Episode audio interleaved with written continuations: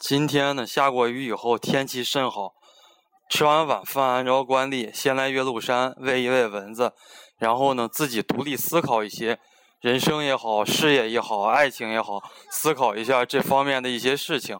啊，思考的思考呢，有一个同学突然给我发信息了，他说：“学长呀，我想在师大附近租房子。”我说师大附近的房子可能不是特别的好，一个月三四百块钱，而且这个房子又阴又潮又小。他说了，哦，那就不租了。他说的话，我需要一个带车库的房子，因为他有车。哎，我就很纳闷，我说你都有车了，怎么会没房呢？他说我有呀，我的房子还没有装修好，所以说现在先找个房子来租下。啊，我就特别的纳闷，我说了，你这个既然房子也有了，车子也有了。那你为什么考研呢？而且你二十多岁这么年轻漂亮，那你又有一个很好的工作，这个完全可以不考研了呀！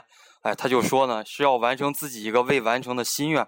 他今年都已经三战了，他说他如果今年再考不上研的话，他心里会更抑郁的。他说他之前去看过心理医生啊，说由于这个两次考研的失败，心里产生一种抑郁感啊。这个让我想到了去年我带过的一个学生是考教育史的啊，他就是这。武汉很大的一个步行街，总经理的秘书，可能这个年薪待遇、福利或者一个发展的前途也还是很不错的。而且她也是一个年轻貌美的一个女生。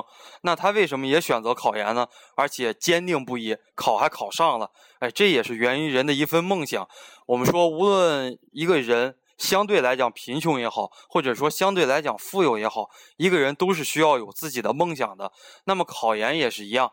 啊，我今天给学生上课的时候讲过这样的一个故事，就是全世界呀，现在大概有七十多亿人，总共呢有四十五到五十亿左右的人，他们是信教的。